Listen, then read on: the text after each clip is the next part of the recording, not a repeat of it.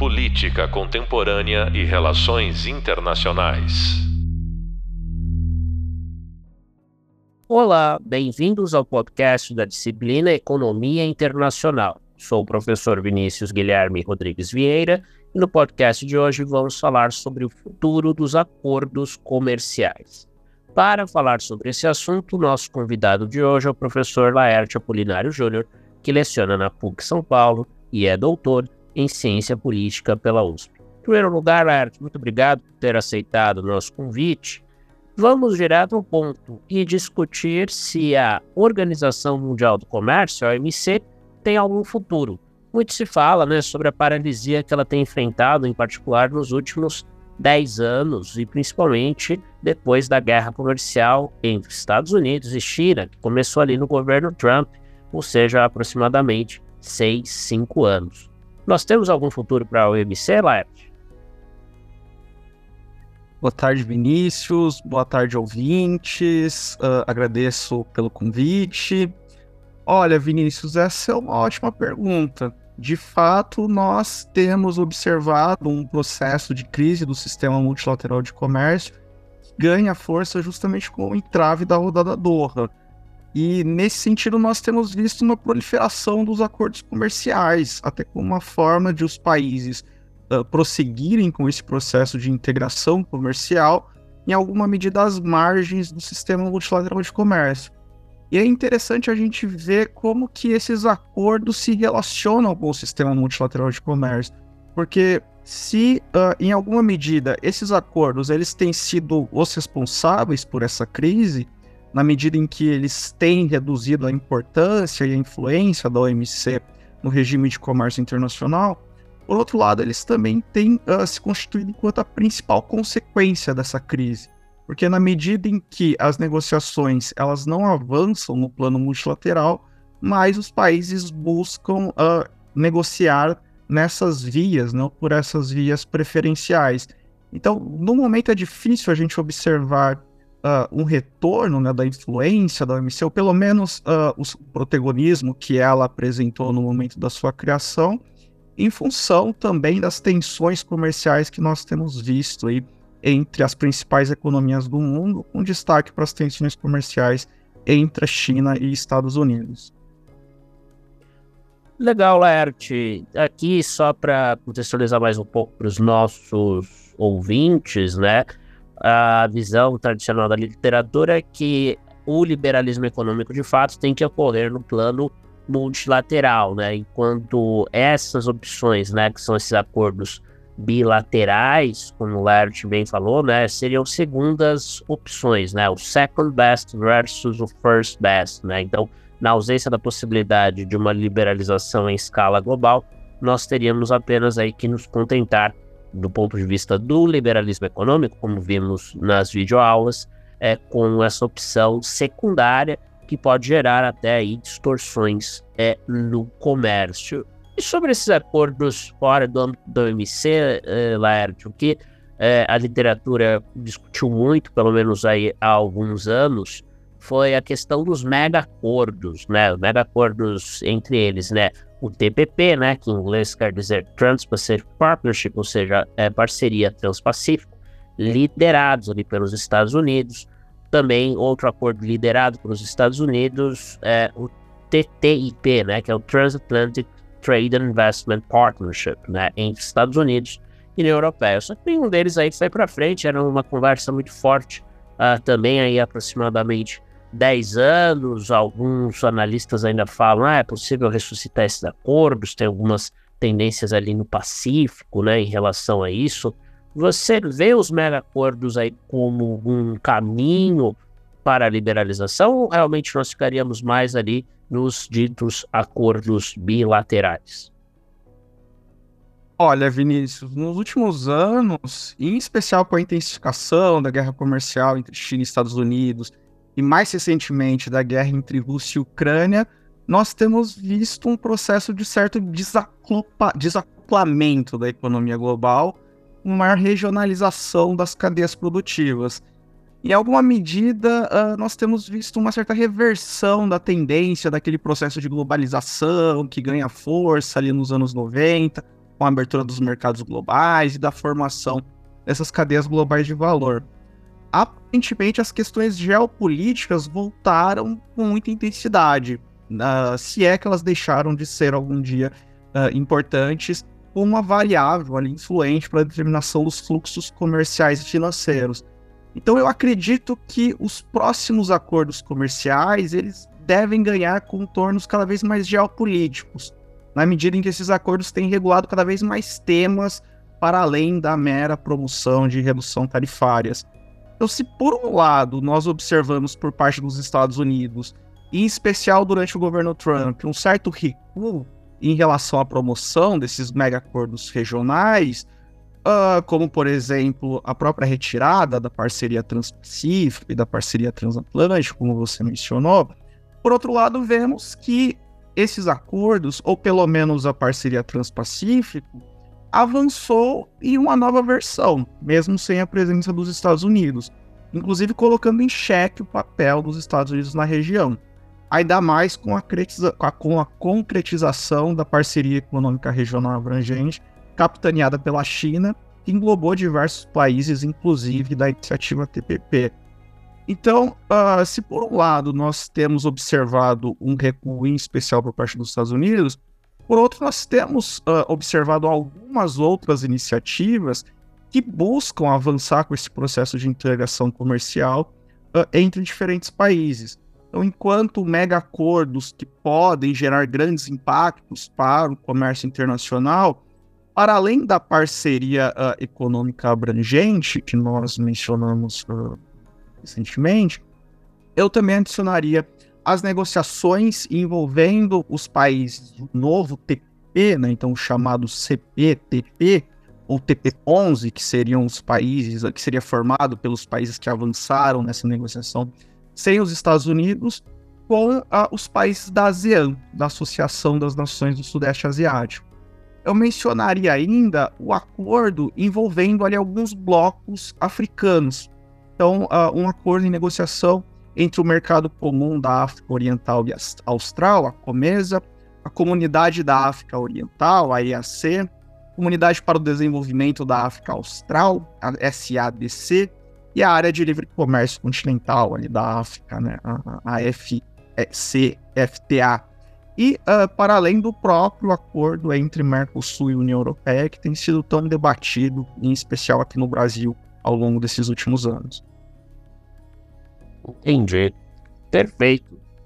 O Aulart aí deu um bom apanhado sobre os acordos é, dito megas, né? Que seriam acordos até na época, muitos até aventavam a possibilidade de serem é, acordos que poderiam até suplantar a própria OMC, porque concentrariam boa parte do comércio global e os principais centros de comércio global localizados no hemisfério norte. Mas como o Laert bem explicou, nós temos aí essa perspectiva, né, de retomar em parte, pelo menos ali no Pacífico, né, e só que uma questão adicional, Laert, é, e aquele acordo da China, né, o RESET, né, como que isso tem sido visto pela literatura? Você conseguiria falar um pouco sobre esse acordo, né, que em inglês quero dizer Regional Comprehensive Economic Partnership, é, ou ele de fato é um acordo menos relevante é, no contexto, haja vista que ele seria muito focado em tarifas e não em regulações mais amplas como serviços, propriedade intelectual, como pode ser até o próprio CTPP e era um, TPP original. De fato, Vinícius, esse acordo, embora ele tenha sido colocado como o maior acordo comercial do mundo, em função do tamanho ali, né, do mercado que ele passa a regular a partir das diferentes grandes economias envolvidas, uh, de fato ele é um acordo menos moderno, se a gente pode usar esse termo, né, uh, a partir dessa discussão sobre temas que são contemplados nesses acordos comerciais. Então, nós observamos de fato que enquanto o TPP tinham cláusulas uh, OMC mais, né, plus em relação à questão da propriedade intelectual, ou seja, o TPP ele avançava nessa questão para além do que era regulado no âmbito do sistema multilateral de comércio, a gente observa que o RCEP ele é menos uh, ambicioso nesse sentido. eu acredito que ele acaba tendo uma importância uh, geopolítica e simbólica muito forte, porque ele acontece em um momento em que os Estados Unidos está se retirando de um acordo uh, sendo negociado entre países dessa região e ele surge então a partir desse processo capitaneado.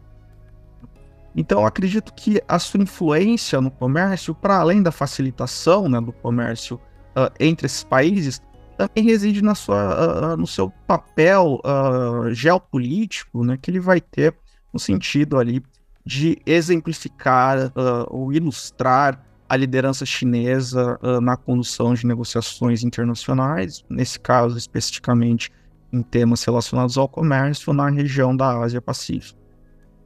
É, e falar na região da Ásia-Pacífico, aqui em linha com o que o Lart está falando para gente, é interessante lembrar de uma iniciativa, ela está um pouco congelada, né, que por enquanto tem o título IPEF, né, que é Indo-Pacific Economic Framework for Prosperity, né, aqui numa tradução livre, né, é acordo quadro, né, é, econômico é, para a prosperidade do Indo-Pacífico, né? Lembrando que esse termo Indo-Pacífico é uma das criações aí da, de acadêmicos americanos e da própria diplomacia americana para trazer a Índia, né, para as disputas ali com a China que se dão ali no Pacífico que afetam outros aliados americanos, mas não tão fortes talvez quanto a Índia é, parece ser. Então nós temos aqui esse framework que seria uma espécie de área que não seria apenas aí tipo reset, né, focado em tarifas, mas algo mais amplo, mas que ainda tem que ser detalhado, envolvendo Austrália, Brunei, Índia, Indonésia, Japão, a Coreia do Sul, a Malásia, Nova Zelândia, Filipinas, Singapura, Tailândia e Vietnã. Aí tem basicamente os países que fariam parte lá do TPP, exceto é, o próprio é, Canadá, né, que poderia ter entrado no TPP, mas Chile e Peru, países aqui da América do Sul, né, vizinhos ao Brasil, e que também estavam ali previstos para entrar no TPP lá, naquilo que foi aprovado em 2015 ainda no governo Obama e foi totalmente ali jogado fora pelo governo Trump. Então, ainda que haja essas tensões geopolíticas, tem essa tendência aí de oferecer, né, os Estados Unidos oferecerem algo é, aos aliados ali do Indo-Pacífico contra, né, aquilo que é visto como um domínio chinês já nessa região. Mas eu acabei falando aqui, Laerte, do Peru, do Chile, né? São países sul-americanos, né? Quando falamos de América do Sul, no caso do comércio, nós sempre acabamos nos lembrando no nosso contexto da, do Mercosul, né? O Mercado Comum do Sul, que existe desde 91, em operação desde 95, né? O Tratado de Assunção criou o mercado lá em 95. Isso me traz aqui a duas é, perguntas, né? Em primeiro lugar, o próprio futuro do Mercosul, né? Você vê o Mercosul tendo aí algum futuro naquilo que ele se propõe a ser, ou pelo menos em relação àquilo que ele é hoje, né? Uma união aduaneira incompleta. Claro, talvez seja o tema mais interessante aí, de mais interesse, mais que o próprio futuro do Mercosul, porque afinal, com tantas idas e vindas ao longo dos últimos 30 anos, o acordo continua de pé.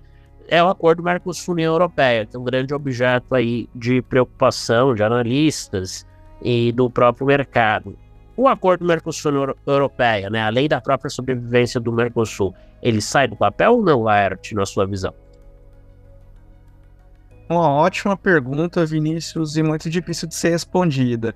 Eu vou trazer alguns elementos de forma conjunta sobre esse processo e poder, uh, eventualmente, fazer algumas reflexões sobre as possibilidades né, na concretização desse acordo. Primeiro, uh, eu acho que vale destacar para os nossos ouvintes que, desde que as negociações foram iniciadas entre Mercosul e União Europeia, uh, houve um processo aí bastante longo né, de negociação que pode ser dividido em algumas fases. Então, você teve a primeira fase ali, final dos anos 90, o início do governo Lula, que vai ser marcada pelo avanço dos textos negociadores e pelas primeiras trocas ali uh, uh, e, e, de ofertas né, e, e de compromissos. naquele momento, as partes não conseguiram chegar em um acordo razoável, que fosse razoável né, para ambos os lados, e aquele acordo, naquele momento, ele acabou deixou, sendo deixado de lado em alguma medida.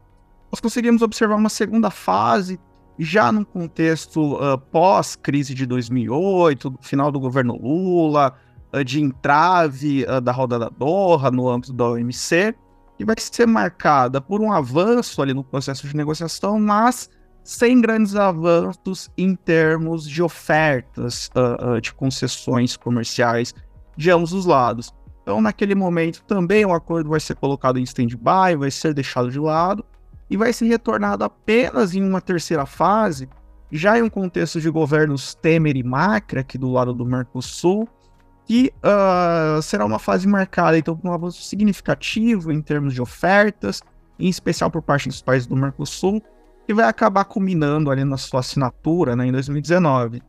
Eu acredito que atualmente nós possamos estar presenciando o início de uma nova fase de negociação, por assim dizer. Já em um contexto pós-Bolsonaro, que eu acredito que vai ser determinante para o futuro dessas negociações.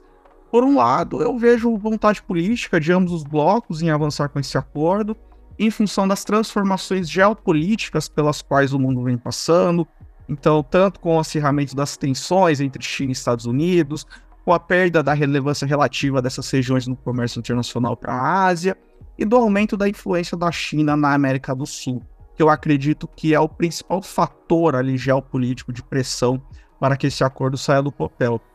Uh, eu destacaria que o governo Lula sinalizou mais de uma vez o seu interesse em concretizar a ratificação desse acordo, assim como as diferentes lideranças europeias. No entanto, uh, como presenciado ao longo dessas últimas décadas, as resistências domésticas continuam se constituindo enquanto os principais obstáculos para essa concretização. Do lado europeu, a gente vê que tem um lobby poderoso, muito forte, né, muito poderoso de agricultores que temem que esse acordo ele gere impactos negativos à agricultura europeia. E também de ambientalistas preocupados com as consequências ambientais do acordo. Então, só para ilustrar essa oposição, recentemente a gente viu que ainda de forma simbólica, a Assembleia Nacional da França, representando esses interesses, aprovou uma resolução contrária a esse acordo, há poucas semanas, inclusive, da cúpula entre Europa e América Latina.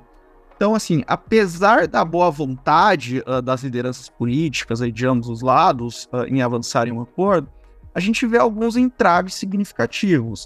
Uh, eu adicionaria também que o presidente Lula ele demonstrou sua insatisfação com algumas condições negociadas, um destaque para o capítulo sobre compras governamentais, destacando que essas cláusulas deveriam ser revistas, o que pode acabar provocando e dificultando ainda mais a efetivação desse acordo. Uh, vale lembrar que já é difícil garantir todas as aprovações necessárias para que esse texto ele entre em funcionamento, ele entre em vigor. Então imagina reabrir as negociações uh, depois de, desse árduo processo de negociação. É tudo que os protecionistas europeus querem nesse momento para engavetar de vez esse acordo. Então eu acredito que vai depender muito de como e se os governos vão conseguir superar esses entraves domésticos, uh, tendo em vista que eu vejo o contexto macro atualmente como favorável. Eu acho que o que poderia facilitar a, a obtenção desse acordo seria a oferta de maiores garantias de proteção ambiental por parte dos países do Mercosul, em especial uh, uh, do Brasil, poderia facilitar né, o enfraquecimento político, por assim dizer, da oposição doméstica europeia a esse acordo. Em relação ao Mercosul, de forma mais ampla, de fato, o Mercosul se encontra em uma encruzilhada nesse momento, porque o Mercosul ele tem o, o seu papel, né, tem o seu valor para diferentes setores né, das economias dos países uh, da América do Sul, então, em especial para a economia brasileira, né, então, quando a gente olha para a pauta de exportações brasileiras, uh, o Mercosul é o principal destino das exportações de produtos industrializados. Então, uh, o Mercosul acaba tendo esse papel importante né, na proteção de alguns setores da economia brasileira. No entanto, uh, nós temos visto que esse bloco ele acabou ficando de fora desse processo de integração econômica global que ocorreu ao longo dos últimos anos por meio dos acordos preferenciais de comércio. Enquanto uh, o mundo presenciou uma grande proliferação de acordos, sejam eles bilaterais, sejam eles plurilaterais, entre uh, diferentes países e blocos, nós vemos como o Mercosul ele acabou ficando apartado desse processo, muito pela aposta que foi feita por esses países ali na primeira década do século XX na OMC e no sistema multilateral. mas nós temos visto que há uma vontade e há uma pressão para que sejam feitos acordos preferenciais entre os países que compõem o Mercosul. Então, eventualmente, se nós observarmos países dentro do bloco negociando individualmente com outros países, com outras regiões, como tem sido aventado, então, recentemente, alguma pressão por parte da China uh, para a obtenção de um acordo comercial junto ao Uruguai, eventualmente, aí sim eu acredito que seria o fim de fato do Mercosul. Então, o Mercosul, para ele continuar sendo relevante, ele vai precisar se reinventar. E uma das formas, eu acredito que seria por meio uh, da obtenção de acordos com outros países ou blocos, de modo que o bloco ele possa então ingressar de forma conjunta uh, nas cadeias globais de valor no século XXI. E, de fato, acredito que os acordos comerciais acabam sendo um instrumento importante nesse sentido. Excelente, Lart. É um excelente apanhado aqui que o Lart fez para nós sobre acordo Mercosul Europeia, a questão dos lobbies ali, lembrando a questão da França, né, muito protecionista, né, e a Europa, né, nesse contexto, também está implantando uma série de medidas é, para limitar a importação de produtos que não seriam feitos ali com os processos ambientalmente certificados pela União, né, o CIBAN, né, que seria ali uma taxa de carbono. A União Europeia deve estar já, aliás, implantando isso, é, e isso deve afetar aí o relacionamento não só com o Mercosul, independentemente de termos ou não acordo com eles, mas é, toda uma série aí de exportações, toda a rede de exportações da União Europeia com o restante do mundo. Ainda mais um pouco aí sobre o Mercosul, Laerte, sem aqui fugir muito, obviamente, da nossa pauta, porque os acordos comerciais tem justamente isso que você caracterizou muito bem aí na questão da União Europeia, né? Essa pressão interna, considerações geopolíticas, legados históricos. Quando a gente pensa é, no Mercosul, nós temos ainda a Argentina como um grande parceiro do Brasil, né? Em grande parte, será que o Brasil ele não insiste muito no Mercosul? Isso nos ajuda a discutir outras coisas aí de acordos comerciais, né? Em função do papel que o mercado argentino ainda tem para a indústria brasileira? Como que você vê essa questão? De fato, Vinícius, uh, como nós havíamos discutido, uh, nota-se como a Argentina tem um papel de destaque para o comércio brasileiro, em especial para a indústria brasileira. Né? Então, embora a Argentina uh, seja né, um dos maiores parceiros comerciais do Brasil em termos absolutos, quando a gente olha para esse comércio de produtos industrializados, né, de fato, a gente observa como que esse mercado é importante para a indústria brasileira. Então, em um contexto né, em que o país tem passado por um processo de desindustrialização, de reprimarização ao longo dos últimos anos, o que tem gerado uma série de discussões né, sobre o papel da economia brasileira na economia global do século XXI ou das próximas décadas, há um receio, né, por assim dizer, por parte uh, das elites políticas e econômicas brasileiras com a abertura desse mercado, uh, o que poderia representar um golpe uh, bastante significativo né, para a indústria brasileira, caso outras medidas, né, outras reformas não sejam adotadas. Eu acho que tem um ponto que a gente poderia discutir nesse sentido, né? Eu acho que, em especial em relação a questão sobre se o Brasil né, não estaria priorizando uh, muito o Mercosul, né, na sua inserção econômica internacional, eu acho que, uh, em alguma medida, a política comercial ela acaba muito sendo vista como uh, uma ferramenta que poderia ser utilizada para dinamizar ou promover outros processos econômicos domésticos, e eventualmente outras questões que deveriam né, estar sendo mais discutidas, como questões tributárias, questões de competitividade da economia brasileira, acabam sendo deixadas de lado uh, em detrimento das, da, da, política comercial, como se a política comercial fosse ser a grande solução, né, a grande bala de prata para dinamizar a economia brasileira e as, e as relações econômicas internacionais do Brasil. Então, uh, obviamente que o Mercosul dado o contexto atual, acaba tendo esse papel de especial relevância né, para a indústria brasileira, Porém, nós deveríamos discutir os fatores que têm levado a essa estagnação e essa desindustrialização ao longo dos últimos anos, que vão muito além da política comercial. Então, uh, acredito que se eventualmente o país conseguir uh, destravar algumas questões né, que uh, impedem a nossa competitividade no plano global, em especial em termos de tecnologia, de formação de mão de obra, de integração, as cadeias globais de valor, eventualmente nós poderíamos ter uma maior flexibilidade para pensar em novos acordos comerciais, em pensar em uma política comercial mais flexível que gerasse menos impactos ali diretos, uh, negativos a setores uh, da economia que hoje precisam dessa proteção, senão uh, eventualmente eles não conseguem sobreviver. Obrigado, Lert, por desenvolver bem esse ponto, né? A gente realmente pensa muitas vezes em acordos comerciais de modo isolado em relação a questões internas, né, de macroeconomia, mas de fato, política fiscal, outras políticas são essenciais para entender melhor essa dinâmica. E quando falamos de outras políticas, né, algo que é muito saliente em economia internacional e que também cobrimos aqui no curso, obviamente são as questões monetárias financeiras. E boa parte das questões monetárias, né, as moedas de troca no comércio internacional, estão relacionadas aquilo que nós usamos né, para a compra de bens e serviços. E a moeda de grande destaque internacional, não obstante a ascensão do euro há pouco mais de 20 anos, ainda é o dólar. Nós temos de pensar, quando falamos de comércio, portanto, em questões relacionadas às moedas que são empregadas nas transações comerciais. E muito tem se falado nessa questão do dólar não mais ser útil para tanto ou uma busca por uma desdolarização.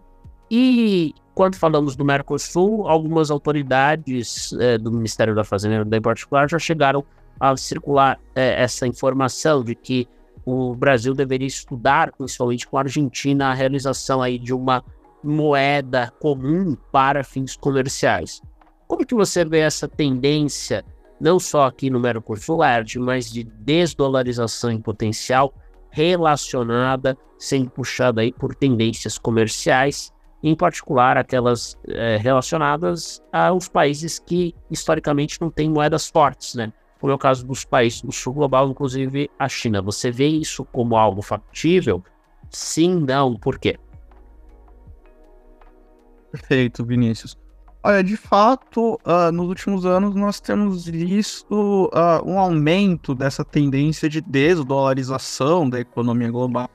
Embora eu acredite que a realidade da economia global ainda está muito distante de uma situação desdolarizada, por assim dizer. Embora nós temos observado que uh, o dólar tem diminuído a sua importância enquanto uh, moeda uh, de troca nas relações econômicas internacionais e mesmo tem diminuído a sua posição nas reservas internacionais, a gente ainda observa que o dólar apresenta uma posição muito hegemônica né, na economia global por diferentes fatores. eu acho que essas iniciativas elas passarão a ser cada vez mais fortes, em especial por parte da China. nós temos visto como a China tem buscado experimentar uh, diferentes arranjos monetários com diferentes países, mas em um primeiro momento, países uh, menos expressivos no comércio internacional, em alguma medida às margens ali uh, do sistema do sistema de alianças, tanto militares quanto econômicas, firmada pelos Estados Unidos ao longo das últimas décadas. Uh, eu acho que há um interesse por parte da China em internacionalizar a sua moeda uh, aos poucos ao longo dos próximos anos, mas eu acho que também há um receio muito grande por parte do Partido Comunista Chinês de perder controle uh, e influência sobre a sua política monetária, né? basicamente de perder ali influência sobre a gestão da sua política monetária. então eu acho que ao longo dos próximos anos, nós vamos observar cada vez mais esses movimentos, mas eu acho que ainda de forma gradual e sem representar um desafio direto à hegemonia do dólar, por assim dizer. Eu destacaria que esse processo ele foi intensificado uh, no período recente muito em função da guerra da Ucrânia e mais especificamente em função das sanções econômicas que os Estados Unidos adotou uh, contra a Rússia, né? ou seja, pela utilização do dólar enquanto arma geopolítica.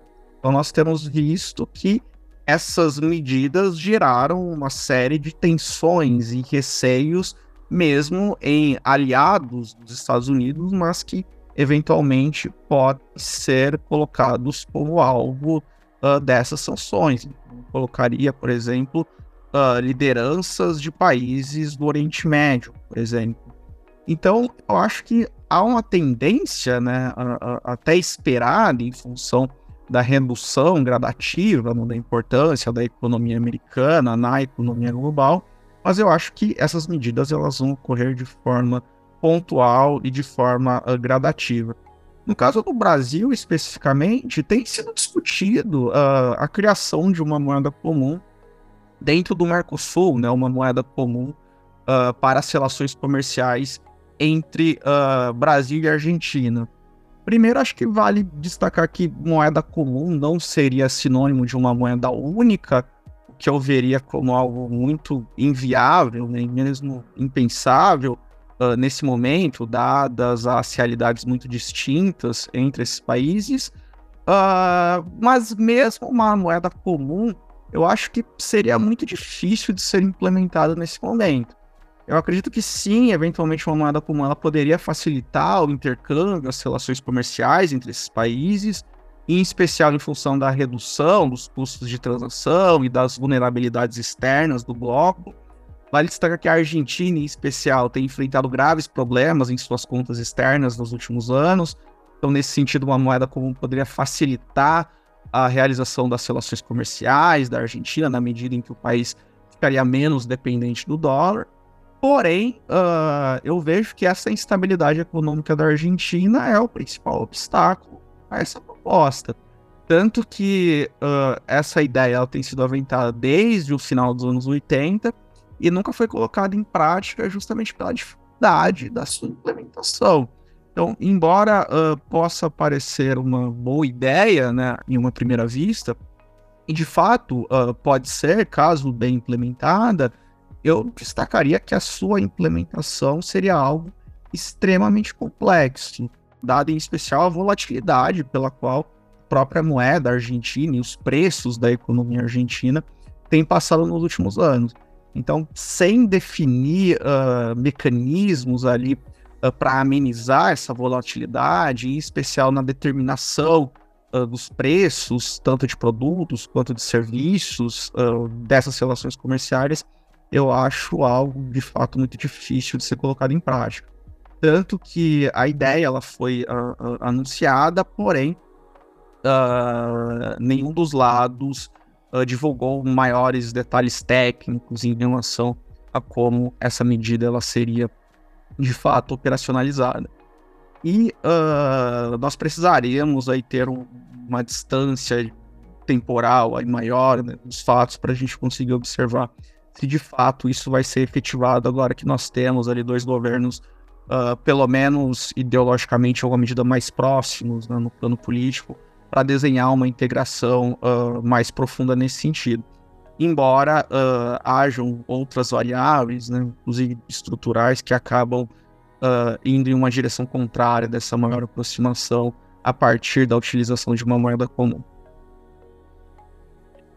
É isso, Larte. Nós temos então aqui com a fala é, sua, acho que um excelente apanhado, né, para que os ouvintes entendam, né, como realmente a questão comercial ela não está isolada de outros é, fatores. Então temos aqui uma conexão, inclusive, né, com a política fiscal de outros países, né, ou seja, no caso de uma moeda única, é inevitável pensar na saúde financeira é, do principal parceiro comercial, nesse caso a Argentina. E no caso né, da China, né, e lembrando aqui os ouvintes, nós temos podcasts seguintes em que vamos discutir essas questões sobre internacionalização da moeda chinesa, como isso ocorreria à luz dos interesses atuais do Partido Comunista Chinês, o Partido Único lá da China, e de experiências anteriores, em particular a transição da Libra para o dólar, né, ali no século XX, é, nós também temos de pensar é, nos interesses domésticos das nações envolvidas nesses processos de criação de moedas comerciais ou de simplesmente substituição do dólar por moedas é, alternativas.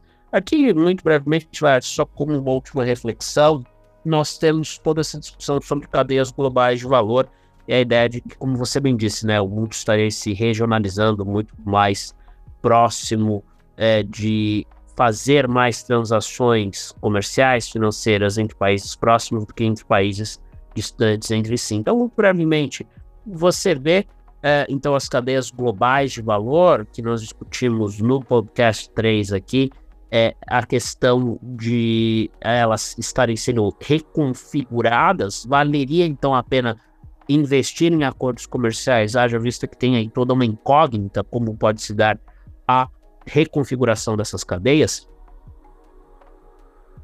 Sim, Vinícius. Aparentemente nós temos visto uma certa reconfiguração dessas cadeias e, de fato, elas têm se organizado uh, entre países uh, mais próximos, e aqui eu não diria nem próximo no sentido geográfico, mas próximos no sentido geopolítico, né? Então nós temos visto como que algumas empresas têm tomado algumas decisões estratégicas nos últimos anos, tendo uh, em consideração questões geopolíticas, né? Ou seja, eu vou tomar muito cuidado para direcionar os meus investimentos para certa uh, localidade em função do receio que eu tenho de que aquele país eventualmente possa sofrer algum tipo de sanção e eventualmente a minha empresa possa ser atingida nesse sentido.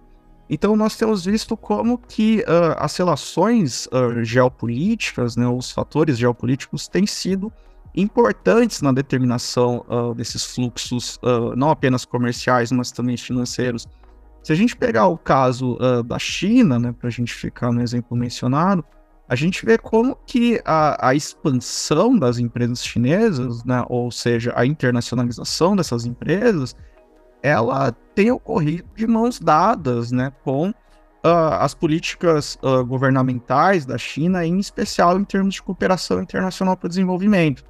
Então, a gente observa uma primeira onda de expansão né, de empresas chinesas ao redor do mundo, em especial para a Ásia, a África, alguns países da América Latina ali uh, na primeira década do século XXI, e nesse momento, muito pela via bilateral, né, ou seja, o governo chinês emprestando dinheiro para esses países contratarem empresas chinesas para conduzirem obras, para realizarem serviços nesses países. Em um primeiro momento, ali na extração de matérias-primas, uh, em especial no setor de infraestrutura. E mais recentemente, nós temos visto como uh, o Estado chinês tem uh, apoiado essa internacionalização não apenas pela cooperação bilateral, mas também por meio de iniciativas multilaterais. Eu destacaria não apenas a nova Rota da Seda, né, o mega projeto aí de investimento em infraestrutura regional, capitaneado pela China, mas a própria atuação da China em instituições financeiras internacionais. Então, vale destacar o patrocínio chinês para a criação de bancos de desenvolvimento, como o Banco de Desenvolvimento do BRICS, o AIB, o Asian Infrastructure Investment Bank, tem como objetivo justamente canalizar recursos uh, para o financiamento do desenvolvimento, um destaque para o mundo em, desenvol em desenvolvimento, em que as empresas chinesas acabam sendo as grandes beneficiadas desse processo. E a gente observa que uh, nessa expansão uh, desse capital chinês, por assim dizer, para essas regiões, nós observamos uma regionalização desses fluxos comerciais à medida em que o Estado chinês, e a China não é uma exceção nesse sentido, busca garantir ali não apenas uh, o abastecimento né, uh, da sua economia né, por recursos estratégicos, mas também garantir ali a, a né, das suas exportações uh, muito por meio aí, da utilização de projetos mais amplos né, que têm em vista o estabelecimento aí, de relações uh, não apenas econômicas, mas também políticas, diplomáticas, enfim, entre diferentes países, pensando no longo prazo. Perfeito, Laerte. Então, conversamos hoje aqui com Laerte Polinário Júnior, professor de Relações Internacionais da PUC São Paulo, doutor em Ciência Política pela Universidade de São Paulo. Agradeço mais uma vez aqui a participação dele na nossa conversa. E o que o Lars falou aqui, por último, estabelece uma excelente conexão com aquilo que vamos explorar adiante, que é a questão de internacionalização de empresas, investimentos. E então, é, guardem isso daí que o Lars falou também para as unidades seguintes. Agradecemos mais uma vez a presença dele aqui e nos trazer aí informações relevantes sobre o tema de acordos comerciais, mas ao mesmo tempo conectando com outros temas do nosso curso de Economia Internacional. Antes de passar para o próximo tópico, por favor, finalizem as leituras sobre comércio internacional para que tenham certeza que tenham entendimento pleno sobre esse tema. É claro, possam conectar esse tema com os temas que virão aí a seguir relacionados a questões monetárias, financeiras, investimentos e aquilo que está mudando a configuração econômica do mundo, eventos recentes como a Covid e a guerra da Ucrânia. Até a próxima, um abraço. Política Contemporânea e Relações Internacionais.